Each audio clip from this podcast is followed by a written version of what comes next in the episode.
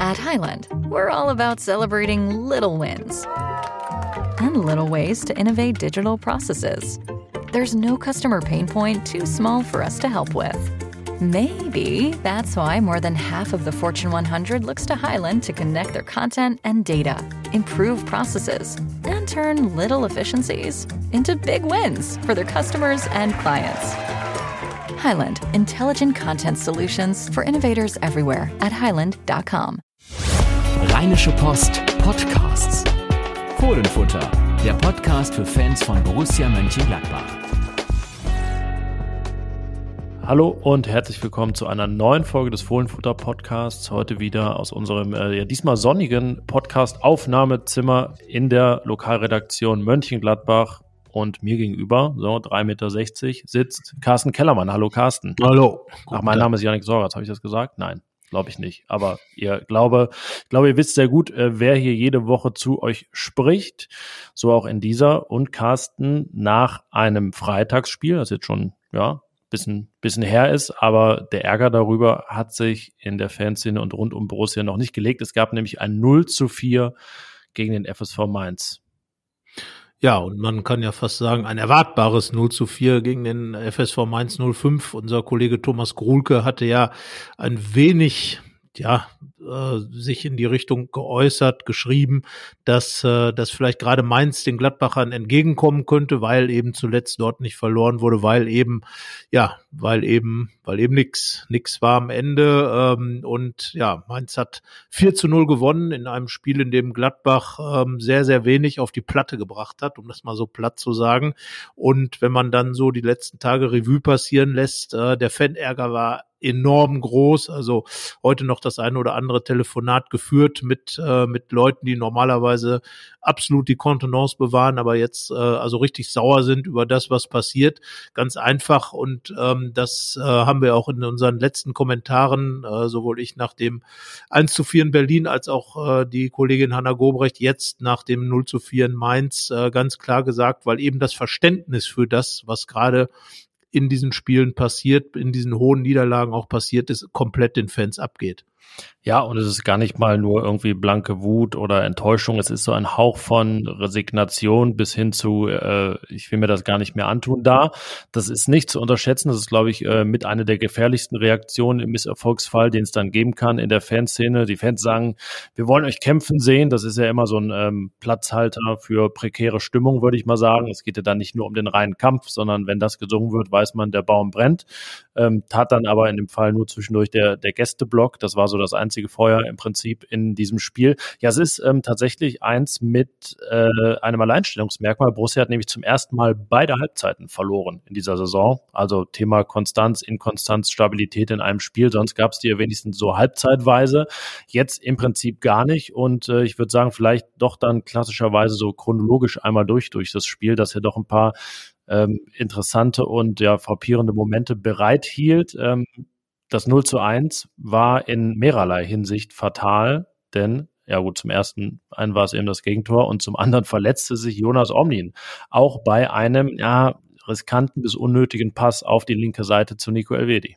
Tja, Spielaufbau von hinten raus will gelernt sein. Äh, Jonas Omlin würde ich gar nicht so sehr ins Gebet nehmen wollen in der Szene, weil äh, natürlich war der Pass äh, ein bisschen risikoreich, aber eigentlich ähm, hätte Nico Elvedi zumindest anders damit umgehen können, als ihn in ein Gegentor zu verwandeln. Nico Elvedi sicherlich eine der ganz tragischen Figuren in diesem Spiel, äh, hat äh, sich dann auch am Ende äh, von unserer Redaktion eine Sechs verdient, eine selten verteilte Note. Ich würde sagen, wir tun uns da wirklich so aus menschlichen Gründen immer schwer äh, und äh, zücken die jetzt nicht ähm, ja so schnell, aber ich würde sagen, wir kamen nicht drum herum. Ja, vor, vor allen Dingen für einen Verteidiger, der einfach eine andere Qualität haben muss und auch hat, hat das ja schon nachgewiesen. Aber ja, er verliert den Ball und wenige Sekunden später liegt er dann, weil LVD ja nun an der Seitenlinie war, seine Verteidigerposition dann eben entsprechend leer war, äh, Rami Benzebaini nicht richtig eingerückt ist und auch den Zweikampf, sagen wir mal,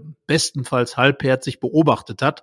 Ja, und dann eben das 1 zu 0 für die Mainzer, die eigentlich mit wie immer oder wie oft sehr einfachen Mitteln es geschafft haben, die Gladbacher komplett zu beeindrucken, ähnlich wie es äh, zwei Wochen vorher Hertha BSC getan hat. Und äh, ja, so ging es dann ja auch weiter in Mainz. Du warst vor Ort. Ja, das war dann auch dieses 0-1, äh, dazu noch wieder so ein Tor, wo man denkt, ja, der, der Rückraum ist Lava, ne? da darf man nicht, darf man nicht hin, da darf man sich nicht drum kümmern. War äh, beim 1 zu 1 der Bayern auch so, dass alle dann ne, sich auf den Ball konzentrieren, irgendwie den Pfosten decken, klar, alle, vieles da auch schulbuchmäßig, aber der Rückraum gehört eben auch dazu. In dem Fall rauschte dann äh, Lee heran, machte das 1-0. Ja, zweite Halbzeit auch schon wieder so ein ähm, frappierender und äh, fataler Auftakt für Borussia. Erst eine kurze Unterbrechung wegen ja, Nebels, äh, also künstlich herbeigeführten Nebels auf dem Spielfeld. Dann geht's weiter und es, ich meine, es ist ein Einwurf für Mainz. Ähm, der Ball landet bei Tobi Sippel, da ist es schon brenzlig und ähm, ja, der eingewechselt für den verletzten Jonas Omlin, der eine Zerrung erlitten hat. Genaueres äh, werden wir gleich da noch besprechen. Wirft den Ball dann da, sah fast aus wie beim Völkerball auf Stefan Leiner. Also nicht entweder rollt man ja oder man wirft weit, aber das war so ein Mittelding. Ja, und im Nu war einfach Leiner so unter Druck und danach irgendwie ging dieser Druck aus keinem der Pässe heraus, bis der Ball dann weg war. Und ja, am Ende ein Mainzer abstaubte zum 2 zu 0. Damit war die Partie noch nicht entschieden, denn es gab so einen Moment, äh, ich will ihn gar nicht potenziellen Kippmoment nennen, weil ich mir auch jetzt nicht sicher bin, dass es danach dann dazu gekommen wäre. Aber Marcus Thuram eingewechselt hatte eben die große Chance zum 1 zu 2. Ja, und das erinnerte mich so ein bisschen an Berlin, an das 1 zu 4 bei, bei der Hertha, als äh, Markus Thuram auch da die Möglichkeit hatte, äh, den Ausgleich zu erzielen. Hier wäre es jetzt ein Anschlusstreffer gewesen. Und äh, wir haben ja in den vergangenen, ja, sag ich mal, Jahren im Fußball gelernt, dass so eine 2-0-Führung auch schnell dahin sein kann, wenn eine Mannschaft dann eben eine gewisse Resilienz an den Tag legt und zurückkehrt ins Spiel. Ähm, gut, das ist jetzt ein Momentum, das den Gladbacher nicht so oft zugeschrieben werden kann.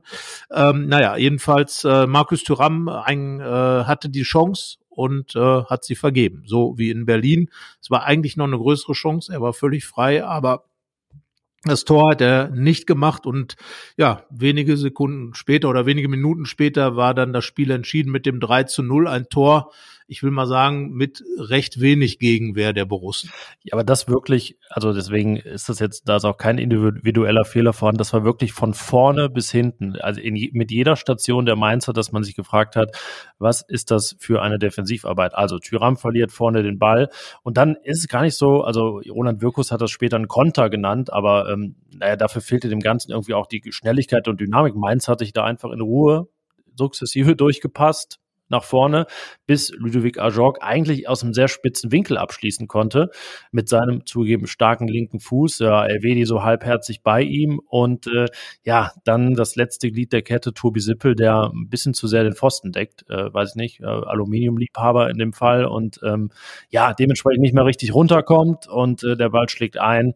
Ja, das, äh, wie gesagt, also so, so eine wirklich Kette von äh, schlechter Defensivarbeit sieht man dann auch selten in der Bundesliga auf diesem Niveau. Ja, damit war endgültig alles entschieden und äh, das 0-4, das lässt die Mannschaft sich ja dann häufig jetzt auch nicht nehmen. In Berlin war es auch schon so, also ja lange 1-2 stand, was dann zumindest ein knappes Ergebnis gewesen wäre. Jetzt wurde es dann noch eine Vier-Tore-Niederlage, Flanke, Kopfball des eingewechselten 17-jährigen Nelson Viper, der wie so viele gegen Borussia sein erstes Bundesliga-Tor macht und äh, ja, das sorgt eben dafür, also ich glaube, bei 0-3 schreiben wir nicht Debakel und vielleicht auch, ja, nicht desolat, keine Ahnung. Natürlich ist es alles nicht positiv, aber dieses 0-4 ist dann so das letzte etwas, was nochmal oben einen draufsetzt. Das kennen wir aus der Vorsaison, Derby in Köln und so weiter, ähm, in Dortmund, als man dann 0-6 am Ende untergeht. Und so ein bisschen, ja, würde ich sagen, in die Kategorie fällt jetzt auch dieses Spiel gegen Mainz. Ja, zumal es eben in der Summe mit Hertha BSC dann ja auch 1 zu 8 Tore in den letzten in beiden Auswärtsspielen waren. Äh, das, das ist dann schon extrem viel, gerade weil ja auch äh, die defensive Stabilität eigentlich äh, ganz oben auf der To-Do-Liste stand vor der Saison von, von Trainer Daniel Farke, eben durch guten Ballbesitzfußball, durch eine gute Staffelung, durch ein, ein gutes, ja, gu guten Umgang mit dem Ball, eben defensive Stabilität herzustellen spielen. Das hat phasenweise in der Saison geklappt, aber naja, in 2023 äh, würde ich mal sagen, klappt es eher nicht. Immerhin gab es ja nun in den letzten drei Spielen dann auch zehn Gegentore. Das darf man nicht vergessen. Zwei ja auch gegen die Bayern Und äh, das ist dann schon eine happige Geschichte. Und äh, ja, du hast es, glaube ich, ausgerechnet. Es läuft mal wieder auf die 60 hinaus am Ende. Und genau davon wollten die Borussen ja runter. Es wurde, sind einfach jetzt viele Dinge in dieser Saison, die gerade passieren, die doch arg an die vergangene Saison erinnern und an dessen, äh, deren Ende hat Borussia den Trainer gewechselt, weil es nicht gepasst hat äh, mit Adi Hütter. Und äh, ja, also ich will jetzt hier keine Trainerdiskussion losschlagen, keinesfalls im Moment, aber ähm, da muss schon jetzt einiges passieren, um der Mannschaft wieder eine ganz andere Stabilität zu geben. Denn genau dieses Thema Stabilität ist absolut im Moment nicht vorhanden. Ja, es wird irgendwie alles, ähm, was wir an zu niedrigen Saisonzielen kritisiert haben, äh, zur selbsterfüllenden Prophezeiung irgendwie. Also Borussia hat einfach die Tendenz gerade sich eher Richtung eben Platz 12, so dem unteren Limit, was der Trainer formuliert hatte, zu verabschieden, mit eben diesen jetzt äh, ne, Kurs 60 Gegentore. Wir dachten ja irgendwann, als es dann schon nicht so gut lief im Herbst, na okay, vielleicht mal wenigstens 50 oder so nach den 56 und 61 der beiden Vorjahre. Ähm, also ist jetzt schon ein Problem, dass Borussia zweieinhalb Jahre begleitet. Aber jetzt eben dann 39 in 22 und es ging ja gut los, wir erinnern uns. Es sind jetzt in den letzten 15 34. Also nur Bochum hat eins mehr kassiert noch. Bochum ist übrigens auf 80 Gegentore-Kurs. Also kann man sagen, gut, dass Borussia da am Anfang wenigstens mal ein bisschen stabiler stand. Und äh, ja, das ist halt ein großes Problem, egal wo man sich irgendwie darauf einigt, auf so einen, äh, ich weiß nicht, kleinsten gemeinsamen Nenner, ähm, ja, zack, eigentlich ist der größte gemeinsame Nenner, ne? aber ja, selbst der kleinste gemeinsame Nenner funktioniert nicht in dem Fall.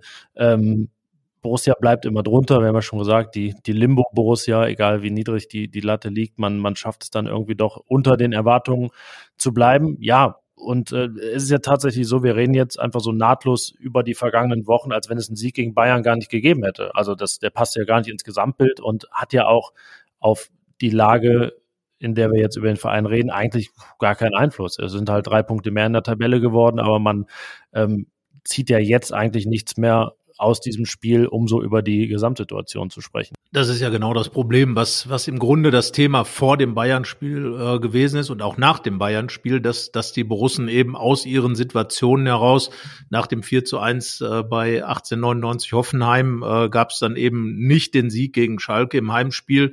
Jetzt nach dem Sieg gegen die Bayern, wo man möglicherweise gedacht hat, naja, vielleicht ist es mal der Durchbruch, ähm, gab es dann eben dieses ja wirklich absolut ernüchternde 0 zu 4 bei Mainz 05 und du hast ja schon gesagt, es war ja nicht einfach nur eine Niederlage, es war ein Debakel, wo sich die Mannschaft hat wieder am Ende komplett hängen lassen, hat noch die beiden Tore kassiert zum eben zum 0 zu 4 und äh, diese deutlichen Niederlagen, das waren ja auch so signifikante Dinge in der vergangenen Saison. Dieses 0 zu 6 gegen Freiburg, das 0 zu 6 in Dortmund, äh, das 1 zu 4 in Köln. Äh, das sind ja die Niederlagen gewesen, die am Ende dann auch äh, die ganze Saison überschattet haben und auch die gesamte Stimmung haben kippen lassen. Und genau das ist jetzt ja das Problem, dass einfach diese, dieses, wir Borussia siegt gegen die Bayern, macht ein Riesenspiel und, und man muss einfach sagen, es war ja auch ein verdienter Sieg gegen die Bayern. Sicherlich gegen zehn Bayern, aber es war ein Sieg gegen die Bayern verdient und äh, fährt dann nach Mainz und man denkt, ja, da muss doch jetzt irgendetwas aus diesem Spiel mitgenommen werden, mental zumindest. Nein, es passiert nichts hinten raus und ob da jetzt zehn gute Minuten oder 15 gute Minuten dabei waren, interessiert am Ende keinen mehr, wenn man 0 zu 4 bei Mainz 05 verliert. Klar, die haben in der Woche zuvor 3 zu 2 in Leverkusen gewonnen. Richtig gute Mannschaft, keine Frage, aber die Art und Weise ist das Problem. Es wurde klar vor der Saison formuliert, stabile Saison und einen ordentlichen Fußball, der die Fans mitnimmt. Naja, äh, mitnehmen äh, ist in dem Sinne doppeldeutig zu verstehen, weil ich glaube, dass einige sind da wirklich mit den Nerven blank aus dem Stadion gegangen. Aber gute Mannschaft Mainz, wirklich. Also ist ja sogar, man kann ja sogar. Die machen es gut, die machen es gut auf ihre Art, aber es ist ja jetzt auch keine Mannschaft, die mit dem Wort, das dann für Gladbach auch verwendet wird, mit Qualität verbunden wird. Das ist dann im Verbund und das ist dann stringent äh, auf, auf die limitierte Art sicherlich, aber ja keine Mannschaft, vor der man in irgendeiner Weise, Weise Angst haben muss. Aber ja, dann ist es so, dass dann der neu eingekaufte Stürmer aus Frankreich auch sein erstes Tor macht, nachdem er wirklich jetzt ein paar Wochen hat warten müssen, dann trifft der Debütant und so weiter. Man trifft eigentlich mit der ersten Chance und dann geht es eben den Bach runter für Borussia. Und das ist letztendlich ja das äh, große Problem. Ja, und ähm, Null Punkte, das darf man nicht vergessen. Null Punkte und null Tore gegen ja. Mainz, null zu fünf das Gesamttorverhältnis. Und äh, das ist, wenn man das jetzt mal auf die vergangene Saison bezieht, ist das ein Minus von zwei Punkten. Da gab es wenigstens noch zwei Unentschieden gegen die Mainzer. In den Jahren vorher oft vier Punkte, dass man eben zu Hause gewann, einen Punkt in Mainz mitgenommen hat, teilweise beide Spiele gewonnen hat. Und äh, ja, Mainz gut oder schlecht. Jedenfalls ist eine Mannschaft, die aus dem, was sie kann, das Optimum rausholt und wo ein Trainer es geschafft hat, eben die Mannschaft so einzustellen, so aufzustellen, dass sie einfach ähm, ihre Sachen korrekt macht. Und genau das fehlt mir dann einfach bei Borussia. Man will eben diesen Ballbesitzfußball spielen, das ist auch absolut legitim, das kann die Mannschaft auch, aber dann soll sie es bitte auch tun und das bitte auch mit vernünftigen Abläufen. Und die fehlen einfach komplett seit Wochen, im Grunde schon die ganze Zeit hat sich nicht viel entwickelt und das ist einfach das, was Borussia zu schaffen macht. Ähm, so wird das auf jeden Fall nichts werden, weil man ganz einfach immer wieder vom Gegner überrascht werden kann mit einfachsten Mitteln und das ist ein Riesenproblem. Ja, also im Prinzip war es jetzt in den vergangenen Wochen so. Ich glaube, ich, mein Tipp gegen Mainz hat das nicht wiedergespiegelt, aber es passt ja auch in die Reihe. Man befürchtet schon, was passiert. Also in, gegen Bayern war die Befürchtung ja positiver, weil man dachte, ja, jetzt gibt's halt wieder den Sieg zwischen zwei irgendwie vermeidbaren Niederlagen. Das ist dann typisch Borussia und so ist es eben. Ne? Sie erfüllt dann diese Erwartungen auch immer. Jetzt reden wir später über Freiburg und wie das Spiel einzuordnen ist. Aber ja, es ist ja auch total seltsam und ich weiß gar nicht, ob es eine Mannschaft in der Bundesliga gibt, die dann irgendwie so ein Phänomen im negativen Sinne ist. Allein diese Bilanz, dass man im ersten Drittel gegen die Mannschaften besser punktet als gegen die im letzten und gegen die direkten Konkurrenten wirklich tabellarisch jetzt von sechs Duellen eins gewonnen hat gegen Köln, wo man ja auch böse sagen könnte, na, ist ja auch ein Highlight-Spiel, deswegen passt es gar nicht in die Kategorie. Also das, das sind so Konstellationen, die entziehen sich irgendwie jeglicher Logik und machen einen ja auch letztendlich ratlos und sprachlos. Also klar, wir äh, müssen ja hier allein beruflich unsere Worte finden dafür, aber manchmal muss man ja zugeben, äh, fehlen sie einem ja beinahe auch. Und das ist, glaube ich, genau das, was die Fans wirklich in Rage bringt, dass eben äh, einerseits äh, da eine Mannschaft ist, die zweifelsohne Qualität hat, die, äh, um das nochmal zu sagen, und auch wenn es Daniel Farke nicht hören will, vor zwei Jahren in dieser personellen Situation schon in der Champions League gespielt hat, eine Mannschaft, die in großen Spielen große Leistungen abrufen kann. Und das ist eben genau dieser, dieser Punkt, wo ich sage, ähm, die eine Woche gegen Bayern da wirklich unglaublich viel richtig gemacht, auch in den Situationen das Spielglück erzwungen und, und, und. So, und dann geht's nach Mainz und äh, nichts mehr von richtig machen, sondern eigentlich macht man genau das Gegenteil, alles falsch in allen Situationen, äh, geht dann da unter. Und das, das ist, glaube ich, das, was, was diese Mannschaft schon seit langer Zeit begleitet, äh, eben diese nicht vorhandene Konstanz, aber das hat ja schon auch nichts mehr mit Konstanz zu tun, sondern das hat ja damit zu tun, dass man einfach, äh, ja, du hast schon gesagt, ratlos äh, vor dieser ganzen Geschichte steht steht und sich überlegt, das kann doch eigentlich gar nicht sein. Das ist eine Mannschaft, die wirklich diese Qualität hat. Das kann man auch nicht runterreden. Das ist keine Mannschaft für die Plätze sieben bis zwölf, sondern eine Mannschaft, die, wenn sie eine vernünftige Saison spielt, und da reden wir auch, dass auch mal ein Spiel in Berlin verloren gehen kann. Keine Frage. Es kann auch mal gegen Gegner von unten was verloren gehen. Gladbach ist nicht die Mannschaft wie Bayern München, die den Anspruch haben muss, jeden zu besiegen. Aber ähm, wenn eine normale Saison gespielt wird, sollte diese Mannschaft in der Lage sein, 50 Punkte plus zu holen. Und da reden wir immer von einem Kontakt zu Platz sieben. Und den muss man dieser Mannschaft einfach zutrauen. Daniel Farke war oder wirkte auch ja unter der Woche von dem Mannspiel nicht so begeistert, so von Jonas Hofmanns Aussagen beispielsweise nach dem Bayern-Spiel, dass man ja doch da so ein bisschen extra Motivation hätte, hat er gesagt, wir haben viele ältere Spieler, die schon viele Schlachten für Borussia geschlagen haben, deswegen haben wir betont, dass wir im nächsten Transferfenster neue Energie brauchen und neue Intensität. Ein Bundesligaspiel darf niemals zur Normalität werden. Es muss immer was Besonderes sein. Diese Mentalität, diese Haltung reinzubekommen, ist etwas, woran wir seit Saisonbeginn jeden Tag arbeiten. Thema Fortschritte und Entwicklung.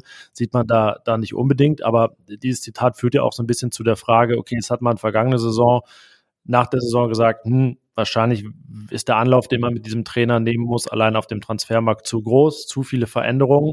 Jetzt hat die Mannschaft den Trainer bekommen, den sie möchte oder zumindest den Stil, den sie möchte, das ja definitiv, der, der ihr liegt. Ähm, und jetzt steht man eigentlich wieder in der gleichen Situation und denkt sich, hm, was, also kann das so weitergehen? Oder wenn es so weitergeht, was ist denn die Basis, um diesen Prozess äh, der Konstellation weiterzuführen? Aber wir sehen das ja auch so, dass man jetzt nicht äh, zum HSV und zum VfB Stuttgart werden kann, zum FC Schalke, der dann einfach sagt, ach komm, probieren was mit dem nächsten und irgendwann sind drei Trainer auf der Payroll oder man zahlt jedes Jahr einfach eine fette Abfindung. Das ist es ja auch nicht so. Und dann ist aber die Alternative, dass im Kader einfach noch deutlich mehr passieren muss, als man jetzt vielleicht vermutet. Ähm, denn man landet ja dann doch äh, immer bei dem einen oder bei dem anderen. Ist es der Trainer, ist es die Mannschaft? Und man muss ja auch sagen, bei allem, was, was Daniel Farke dann vielleicht auch vorzuwerfen ist, es ist ja dann jetzt doch, ähm, sind die Verfehlungen und die Versäumnisse der Mannschaft in Summe jetzt auch mittlerweile so groß, dass wir wirklich uns, uns fragen, ja, was, was muss denn eigentlich da alles passieren im Sommer? Ich glaube, als klar wurde, dass es mit Adi Hütter nicht weitergeht, äh, haben wir das auch, glaube ich, sehr klar geschrieben und gesagt, äh, auch an dieser Stelle hier im Podcast, äh, dass jetzt natürlich die Mannschaft in der Pflicht ist. Bei Marco Rose war es eben seine Ankündigung, zu Borussia Dortmund zu gehen. Auch da kann man schon die Frage stellen, ob das nicht eher eine Motivation auch mal sein kann für eine Mannschaft, die gut äh, äh, positioniert ist und die gut aufgestellt ist und die dann einfach den Ehrgeiz hat, dem Trainer, der sich für einen anderen Club entscheidet, zu zeigen, was sie drauf hat und diesen Club vielleicht hinter sich zu lassen in der in der Saison, in der Tabelle, äh, ja auch einen Ansatz möglicherweise. Dann äh, eben mit Adi Hütter, dessen Fußball irgendwie dem einen oder anderen in, in der Mannschaft nicht so gefallen hat, äh, weil er eben, sagen wir mal, ein bisschen robuster war und Adi Hütter als Mensch vielleicht auch ein bisschen robuster war, als dem einen oder anderen gefallen hat. Naja, wie gesagt, das passte dann eben auch nicht. Und jetzt ist Daniel Farke da, der der wirklich vom Stil her genau zu Borussia passt, der vom vom ja vom gesamten Managing der Truppe äh, da äh, gut gut zu den Spielern passt. Man versteht sich gut, man man hat da wirklich auch auf dem Trainingsplatz immer die den Eindruck, dass es dass es eine gute Stimmung ist und und und. Und am Ende gibt es dann genau das gleiche wie in den Saisons davor unter äh, Marco, Marco Rose. Im, Im letzten Halbjahr war es so, jetzt ist es dann unter Adi Hütter so gewesen und jetzt ist es aber auch unter Daniel Farke so. Naja, und da kann man ja nur dann auf die Mannschaft kommen und sagen, was ist in dieser Mannschaft für ein Geist drin? Klar, immer wenn es nicht läuft, kommt dann die Mentalität, kommt dann äh, kommen dann die Führungsspielerdebatten, kommt dann immer die gleichen Themen hoch. Aber es ist nun mal seit Jahren so, dass Borussia Mönchengladbach hin und her schwankt wie ein Fähnchen im Wind und äh, trotz aller Qualität nicht in die Pötte kommt und äh, das nächste Jahr ohne Europa wird den Verein richtig hart treffen. Und ich sehe es nicht als so problematisch an, den Kontakt zu diesen Plätzen zu halten. Und Platz sieben, sehr wahrscheinlich führt wieder nach Europa. Gladbach entfernt sich immer weiter und das ist einfach nur ärgerlich und für den Verein noch viel mehr als ärgerlich. Jetzt kommen interessante und wichtige Spiele. Klar, Freiburg spielt momentan um die Champions League, ähm, Leipzig genauso, aber äh, von den nächsten fünf Gegnern sind es dann auch Bremen, Köln und Wolfsburg, also wirklich äh, direkte Konkurrenten da in diesem äh, Mitteldrittel der Tabelle. Und äh, der, der da den Titel gewinnt, nämlich siebter wird, der ist in Europa dabei. Und der Abstand ist ja gar nicht so groß, aber man muss ja sagen, Borussia lässt ihn einfach Woche für Woche sehr groß wirken. Ne? Also es war ja zwischenzeitlich jetzt ein Punkt. Ähm, man hätte dann dranbleiben können mit einem mit dem Sieg in Mainz ähm, am VfL Wolfsburg. Also selbst Eintracht Frankfurt schwächelt, so weit wollen wir jetzt wirklich nicht gucken, aber es ist jetzt auch wirklich nichts in Stein gemeißelt in dieser Tabelle. Und was mir auch noch fehlt, ist wirklich, äh, ich meine, über Plan B und so weiter wird dann ja eigentlich immer ge gesprochen, wenn es nicht läuft. Aber es ist ja wirklich so, dass, dass der Trainer sehr, sehr stur an seiner Grundordnung festhält, dass man jetzt eigentlich, also nichts gesehen hat in der Saison, was mal wirklich elementar davon abweicht, dass man mal einen anderen Weg geht. Also selbst in Rückstand ist es da nicht so, dass irgendwie, weiß ich nicht, drei Stürmer reingeschmissen werden oder dass mal umgestellt wird. Ähm, erinnere mich dann Spiele an Spiele, da ist man irgendwie zu Hause im Rückstand hinterhergerannt, da gab es hinten so eine Zweierkette nur noch oder eine Einserkette aus Christoph Kramer, weil alles andere aufgelöst wurde und nach vorne gestürmt ist. Ähm, ja, also ist es völlig ausgeschlossen, es doch mal vielleicht mit einer Dreierkette zu probieren. Das würde auch das Luca-Netz-Problem lösen, dass man die Zukunft da schon einleiten könnte. Rami Benzebaini könnte mal links in der Dreierkette spielen, endlich mal wieder ein Linksfuß im, im Spielaufbau, der Borussia echt abgeht. Nico Elvedi kann sich vielleicht dann auf rechts, in, halb rechts ein bisschen stabilisieren. Koitakura seine Aufbauqualitäten einbringen. Eine Doppel-Sechs aus Kone Neuhaus. Das sind ja alles verlockende Sachen. Vorne wirklich vielleicht mal wieder dieses Revival der, der Dreifach-Zehn oder der drei rotierenden Stürmer äh, wie früher. Es gibt ja wirklich Möglichkeiten, die dann aber in diesem Fall gar nicht genutzt werden. Und ähm, das sind schon Aufgaben, ich, wo ich mich frage, warum Daniel Farke den, den nicht nachgeht. Ich meine, wir äh, beobachten ja nun wirklich auch alle Trainingseinheiten. Jetzt stürzen sich alle in dieser Woche wieder drauf. Zwei freie Tage nach der Niederlage gegen Mainz. Man muss ja fast sagen drei, weil es gibt das Auslaufen am, am Samstag und dann trifft man sich jetzt am Dienstagnachmittag wirklich wieder oder am Dienstagmittag und trainiert wieder. Warum wird da nicht so eine Woche mal genutzt? Um, man muss ja auch nicht laufen bis zum Erbrechen, darum geht's ja nun wirklich nicht. Aber um zu suggerieren, hier wird sich jetzt mal zusammengerauft, hier, hier wird mal was erarbeitet, hier wird die Zeit genutzt, die man ja hat. Ähm, und äh, für die man in vielen Jahren so dankbar gewesen wäre, weil man da in Europa gespielt hat und gar nicht die Möglichkeiten hatte. Also das sind auch so Punkte, äh, die bei mir ein paar Fragezeichen hinterlassen und äh, ja, wo ich gespannt bin, ähm, ob es da vielleicht dann doch mal andere Wege gibt in der Zukunft. Ja, ich bin jetzt kein Freund davon, diese, diese nicht vorhandenen Trainingseinheiten als Maßstab zu nehmen. Aber äh, die Borussen hatten ja wirklich immer schon viel Zeit, auch in der Vorbereitung auf diese äh, ja, Restsaison, haben wir immer gesagt, äh, um, um da Dinge einzustudieren. Und das äh, hat einfach über die gesamte Saison noch nicht geklappt. Diese, äh, und das wird auch dann an einem Tag Training mehr oder weniger nicht klappen. Es ist einfach sehr schade, dass es überhaupt kaum Automatismen gibt. Äh, das eine oder andere Tor, da hat man mal gesehen, ja, da sind Abläufe drin. Aber im Grunde genommen fehlt fast jeder Automatismus in der Mannschaft, äh, wo einfach wenn man mal einen schlechten Tag hat, wo man sich zurückziehen kann, ob das jetzt im äh, 4-2-3-1 ist oder ob das im 4-3-3 ist, egal, wo man eben sich auf gewisse Abläufe zurückziehen kann und einfach mal, und da nehme ich nochmal die Mainzer, wo man einfach sich auf das, was man gut kann, zurückverlassen kann und sagen kann, damit gehen wir jetzt erstmal ins Rennen und damit können wir dem Gegner zusetzen, weil wir uns darauf verlassen können, verlassen wir uns auf unsere Stärken, gucken nicht auf unsere Schwächen und machen einfach das, was wir, was wir gut drauf haben da können die Mainzer ein Vorbild sein. Einfach dann spielen, äh, die, die, die leichten Dinge tun und gar nicht so kompliziert äh, rangehen und irgendwelche wilden, wilden Kombinationen und Pässe machen, sondern ganz einfach, ganz einfach die einfachen Dinge tun. Fußball ist gar nicht so schwer, wie er manchmal auch geredet wird, auch natürlich von, von uns Reportern sicherlich.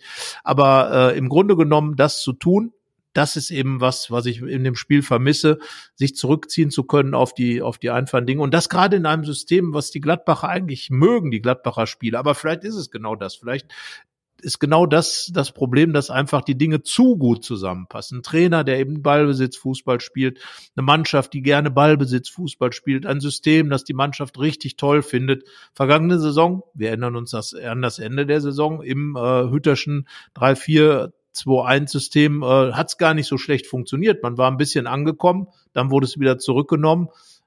Jetzt äh, haben wir es natürlich auch immer als gut befunden, dass wieder Richtung Ballbesitzfußball geguckt wird.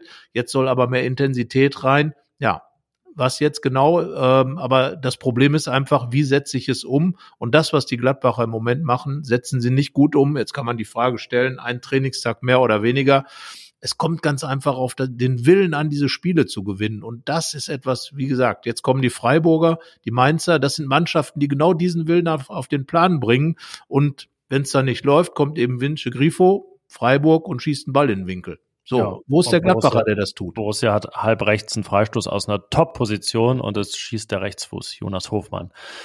Naja, gut, das ist nur so ein Beispiel. Vielleicht machen wir es heute mal ein bisschen andersrum, bevor wir so intensiver über Freiburg reden. Ähm, erstmal übers Personal dafür, denn da gibt es einen wichtigen Punkt zu besprechen. Aufstellungstipp.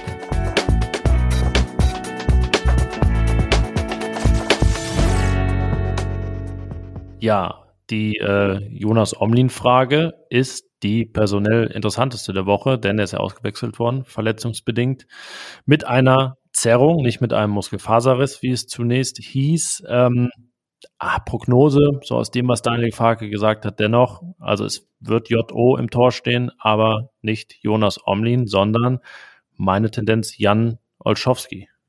Ja, so er fit ist äh, ganz sicher. Er ist die Nummer zwei äh, das Eigengewächs und ähm, ich sag mal, äh, Tobias Sippel hat sich jetzt auch nicht so richtig empfohlen in Mainz und äh, wie gesagt, sollte Jan Olschowski fit sein, muss er eigentlich spielen, weil er eben die offizielle Nummer zwei ist, seit Jan Sommer den Club verlassen hat und äh, da gibt's eigentlich auch gar keine Diskussion, glaube ich. Ähm, hängt ein bisschen vom Daumen von Jan Olschowski ja, ab. der geht aber eher hoch schon. Der geht hoch ähm, und äh, würde mich jetzt wundern, wenn er auch nicht alles dafür tut, dass es so ist. Ja, das ist auch seine Chance. Also super ärgerlich für ihn, dass er nicht auf der Bank saß in Mainz, denn das wäre schon die erste Möglichkeit gewesen, sich mal wieder zu beweisen. Hat auch Magen-Darm vergangene Woche und ja, das sollte alles überwunden sein. Also die Prognose ist besser als bei Jonas Omlin auf jeden Fall. Da sollen dann die äh, ersten, die nächsten Tage entscheiden. Dann ja, weiß man auf der Pressekonferenz am Donnerstag sicherlich schon mehr. Da wäre meine Prognose, dass wahrscheinlich es dann noch heißt, es wird ein Wettlauf gegen die Zeit und es wird eng. Und am Ende dann Jon Olschowski im Tor steht, da würde ich die Wahrscheinlichkeit gerade am höchsten sehen, weil bei Tobias Dippel muss man auch sagen, es geht schon in Richtung Unsicherheitsfaktor in vielen Situationen mittlerweile. Also auf jeden Fall nicht Rückhalt. Äh, keiner, der dann eine ja manchmal auch vogelwilde und verunsicherte Defensive einfach mit seiner Präsenz und seiner Anwesenheit hinten im Tor beruhigt. Ähm, ja, also wenn wir uns festlegen müssen, in einer kuriosen Torwartsaison ist es ja häufiger mal so dieses Jahr, dass es offen ist, aber Tendenz Jan Olschowski im Tor gegen Freiburg. Ja, würde ich, würde ich auch so sehen. Und äh, ja, dann würde ich jetzt einfach mal das tun, was du eben vorgeschlagen hast. Ich baue komplett um. Alles okay. Dann los geht's. Also, ich spiele mit einer Dreierkette. Und zwar einer Dreierkette, und jetzt ist es, man könnte mir jetzt fast Populismus vorwerfen, aber eine Dreierkette ohne Nico Elvedi. Sie besteht aus Marvin Friedrich, Ko Itakura und Rami Benzebaini. Das war von rechts nach links, nehme ich an. So sieht's aus. Ja, das war auch kurios, den Linksfuß dann nach rechts zu stellen. Mal ganz, ganz äh, so out of the box gedacht, wie es dann heutzutage immer heißt. Ähm, ja, finde ich super. Ähm, jetzt wieder Glaube, Hoffen und was es sonst noch so gibt. Ähm, wir gehen, denke ich, beide davon aus, dass drei Viertel mindestens die gleichen sein werden wie in Mainz eher Joe Skelly rechts als Stefan Leiner, der dann auch wieder nicht so einen glücklichen Job äh, gemacht hat. Und ähm, ja, es ist ja eher ein offenes Rennen mit Joe Skelly, der aber auch angeschlagen war in den vergangenen Wochen und vielleicht bis wahrscheinlich dann wieder den Vorzug vor Leiner erhält. Ja, wie geht's dann? Ja, Einwand, Einwand. Na klar, na klar. Ich habe ja gesagt, ich bin da jetzt mal ganz radikal. Äh, Stefan Leiner wird bei mir, würde bei mir spielen weil er ganz einfach diesen Biss mit ins Spiel bringt, den äh, Daniel Farke ja auch bei dem einen oder anderen vermisst. Joe Skelly war mir zuletzt immer so ein bisschen zu zu nett einfach, hat zu wenig äh, ja Esprit versprüht und Stefan Leiner ist halt einer, der dann wenigstens immer diesen Kampfgeist mit auf den Platz bringt, auch wenn er manchmal ein bisschen unglücklich wirkt. Er hat ja nur noch wenig Spielpraxis, äh, wurde jetzt ja auch, aber das Daniel Farke lobt ja dann immer viel und äh, am Ende bringt es den Spielern nichts. Aber ja, Stefan Leiner würde ich auf jeden Fall auf den Platz lassen, weil er auch dieser Typ ist, der gerade gegen aggressivere Freiburger möglicherweise da ähm, etwas bewegen kann. Und äh, ich würde tatsächlich äh, auch hier im äh, defensiven Mittelfeld äh, Kone als Einzelsechser sehen und daneben dann eben ähm, Luca Netz auf der Außenbahn. Okay, ja. Also ähm, ich finde das mit der Außenbesetzung dann auch nicht verkehrt. Gibt ja auch die Möglichkeit, ähm, in dieser Formation ein bisschen zu pendeln. Dann ist es äh, doch punktuell eher eine Viererkette, Netz dann deutlich offensiver als Liner.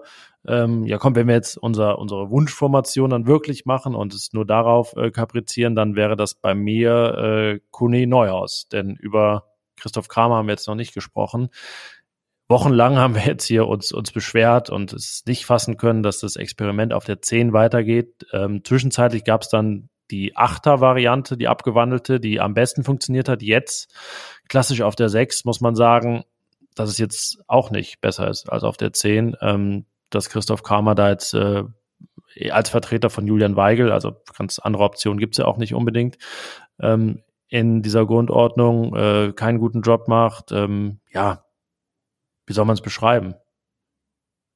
Fahrig.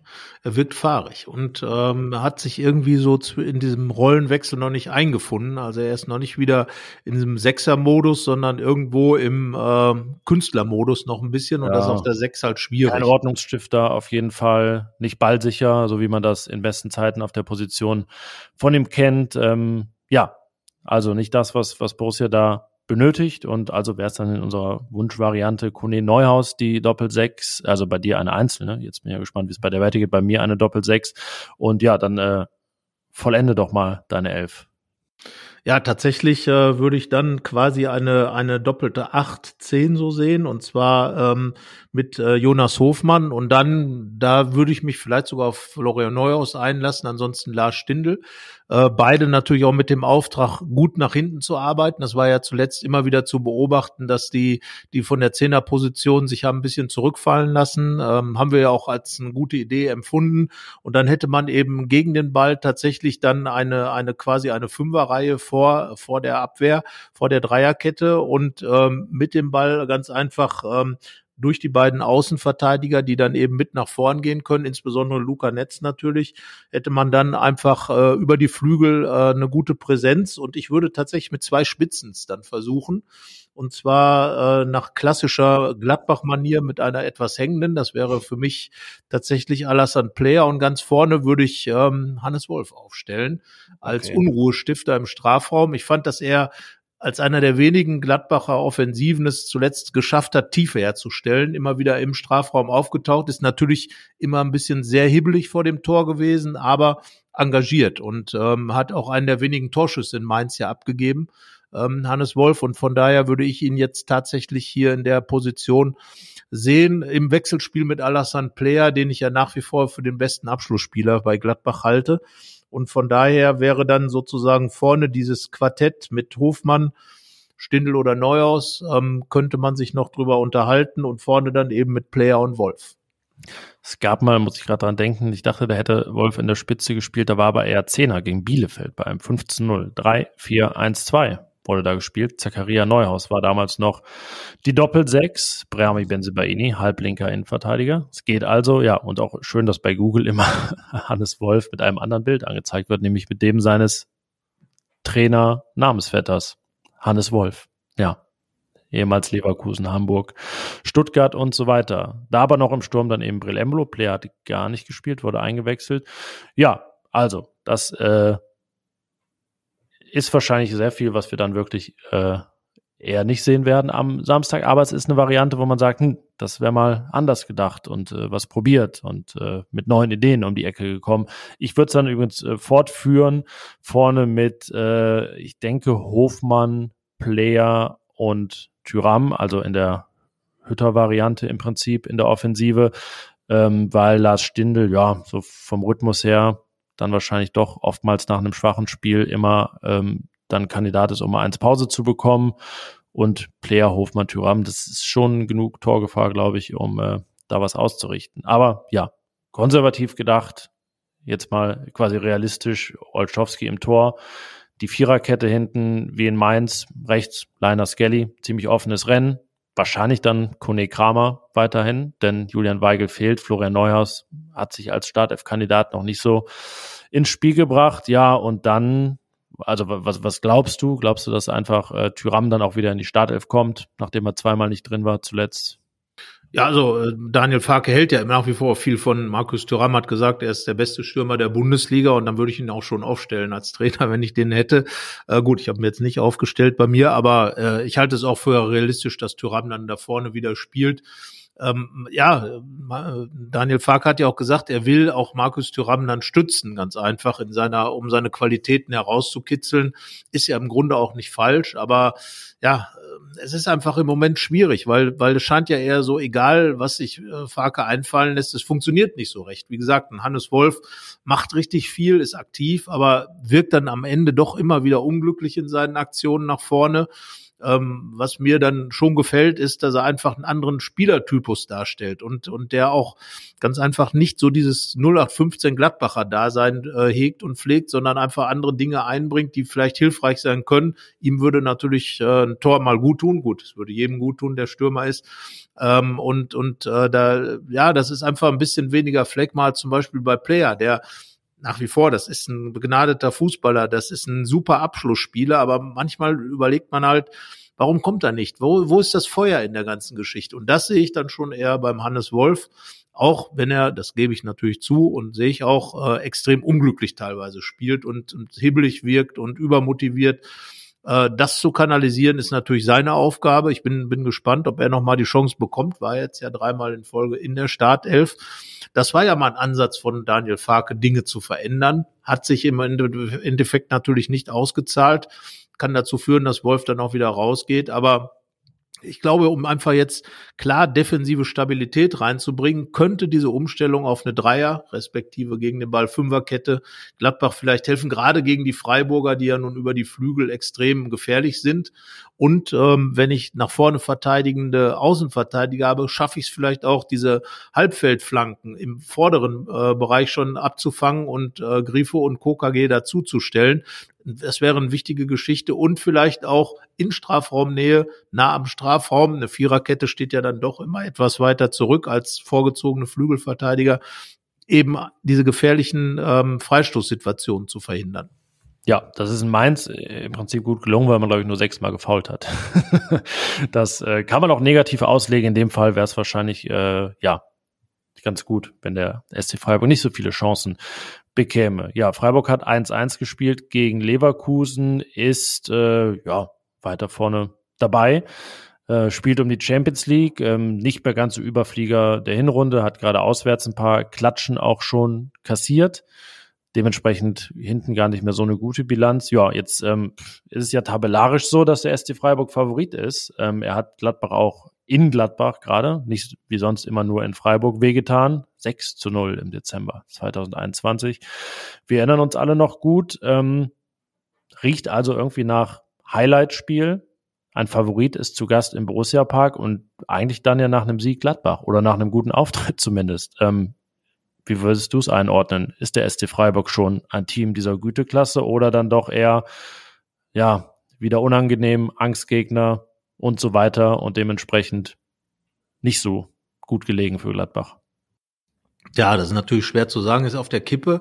Ich würde ganz einfach nur aus psychologischer Sicht für die Gladbacher schon sagen, ja, Highlight-Spiel, eine Mannschaft, die international spielt, eine Mannschaft, die da steht, wo ich eigentlich selber sein will. Eine Mannschaft, äh, die wirklich auch schon klasse Spiele abgeliefert hat. Ja, und dann habe ich ein Highlight-Spiel. Das ist nicht der SC Freiburg früherer Jahre, der dann so als äh, ja, die kleine, das kleine äh, süße Ding aus dem Breisgau angereist kommt, sondern da ist schon richtig was hingestellt. Die Freiburger haben ein neues Stadion. Die Freiburger holen Nationalspieler von Borussia Mönchengladbach. Matthias Ginter ist hingewechselt. Ähm, Vincenzo Grifo. Sie spielen gegen Juventus Turin. Sie spielen gegen Juventus Turin, die Mannschaft, die auch mal gegen Gladbach gespielt hat, im Übrigen nicht gewonnen hat, aber auch nicht verloren hat gegen Gladbach. Aber es waren gute Spiele damals mit einer der Auslöser, warum André Schubert den Gladbach die Dreierkette eingeführt hat, äh, also quasi dafür gesorgt hat, dass Nico Elvi die Stammspieler wurde, Juventus Turin.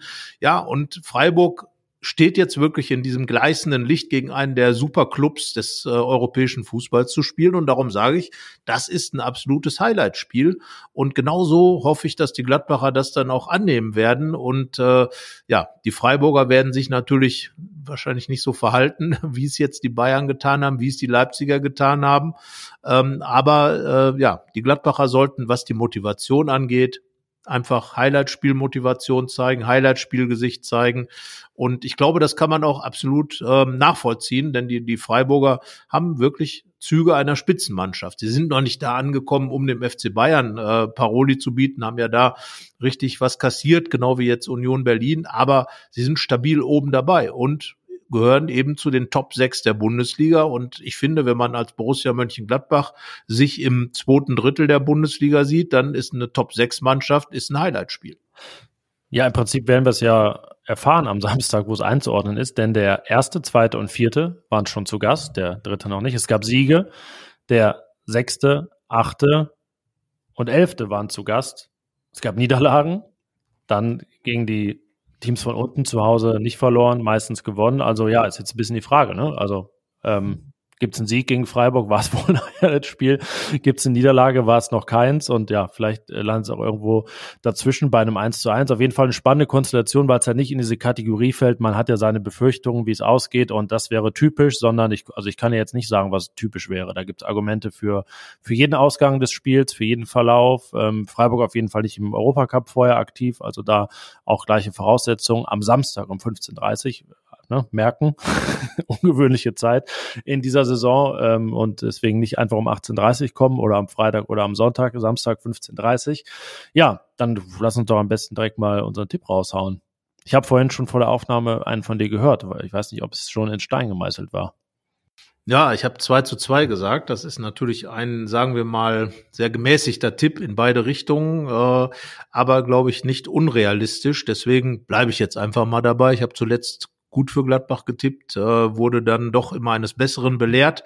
Äh, vielleicht noch ein kleiner Nachtrag zu Freiburg. Ähm, wenn man das jetzt so ein bisschen in Bilder fassen will, ist Freiburg ja neben Union Berlin so das neue gallische Dorf, das den großen Paroli bietet. Und ich glaube, ähm, damit ist man dann auch ganz gut bedient und dass die Gladbacher, ja, denen ja dieser Titel so ein bisschen weggenommen wurde, einmal weil er äh, Max Eberl ihn ja geprägt hat, der jetzt inzwischen ja bei RB Leipzig arbeitet, ähm, und zum Zweiten, weil Gladbach einfach auch nicht mehr die Gallierhaftigkeit auf den Platz bringt, sondern doch eher ohne Zaubertrank unterwegs ist. Die Freiburger aber schon, ja, Vielleicht kann man es darüber regeln und ich sage, so holt Gladbach dann ein 2 zu 2, was wenn man die aktuelle Konstellation sieht, den Borussen natürlich nicht wirklich helfen würde, aber zumindest erstmal eine gewisse Stabilität ausdrücken würde, weil man eben nicht das Spiel verliert.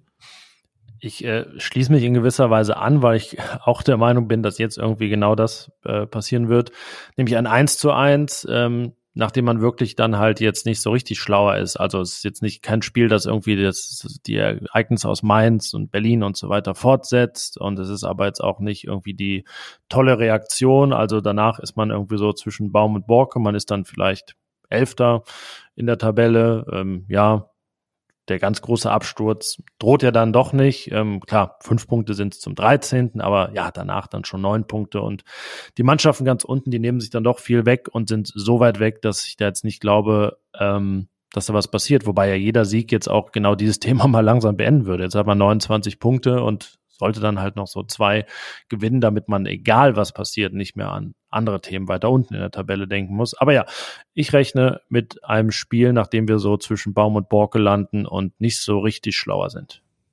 Wobei man als Gladbach natürlich nach wie vor diesen Blick, diesen siebten Platz im Blick haben muss, zwangsläufig. Das nochmal, auch wenn Daniel Farke äh, das nicht hören will. Ja, Gladbach ist eine Mannschaft, die diesen siebten Platz drauf hat und ähm, das ist enorm wichtig, weil es geht ja auch um, um neue Spieler.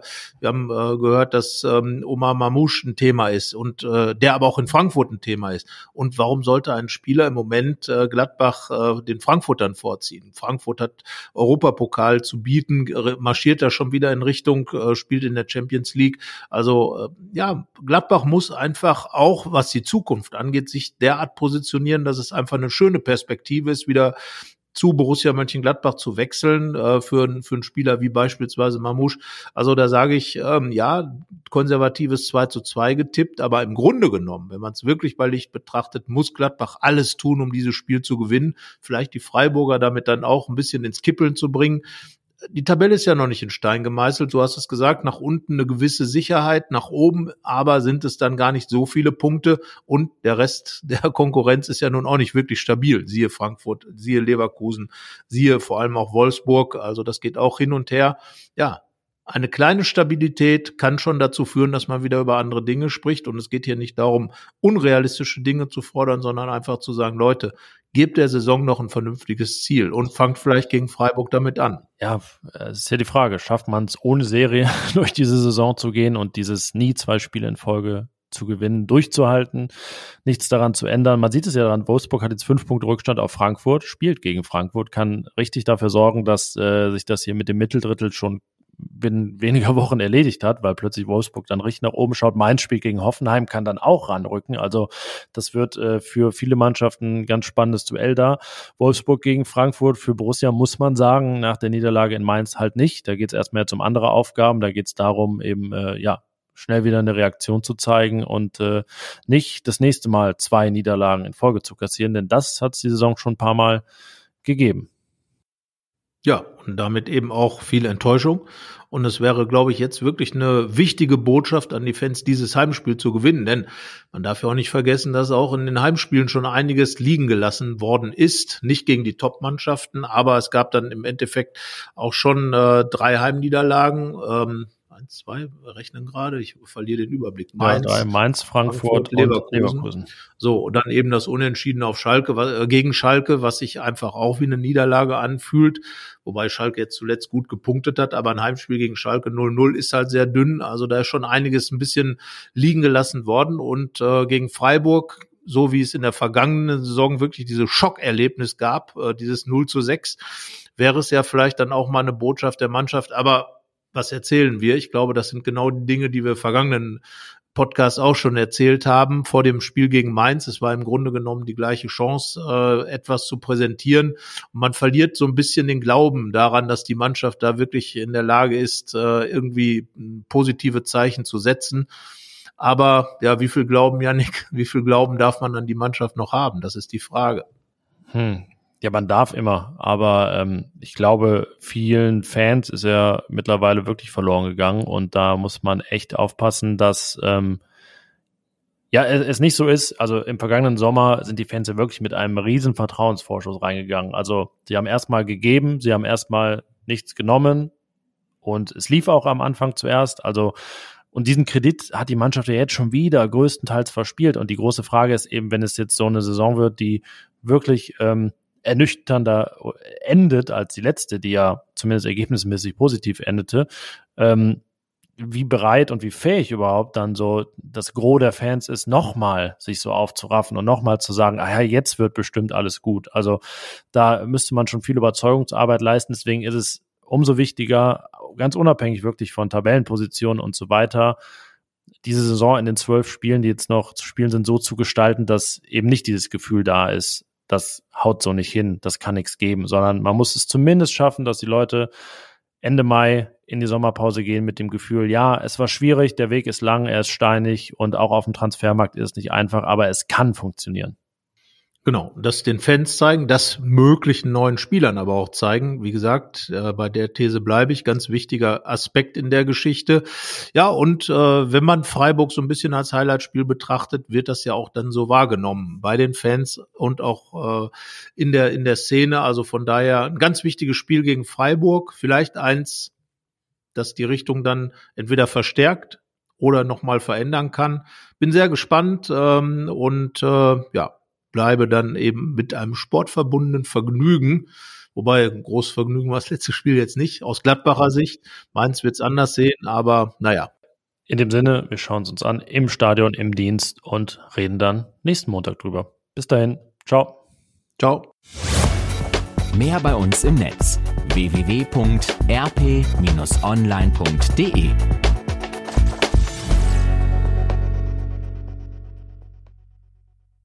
At Highland, we're all about celebrating little wins and little ways to innovate digital processes. There's no customer pain point too small for us to help with. Maybe that's why more than half of the Fortune 100 looks to Highland to connect their content and data, improve processes, and turn little efficiencies into big wins for their customers and clients. Highland, intelligent content solutions for innovators everywhere at highland.com.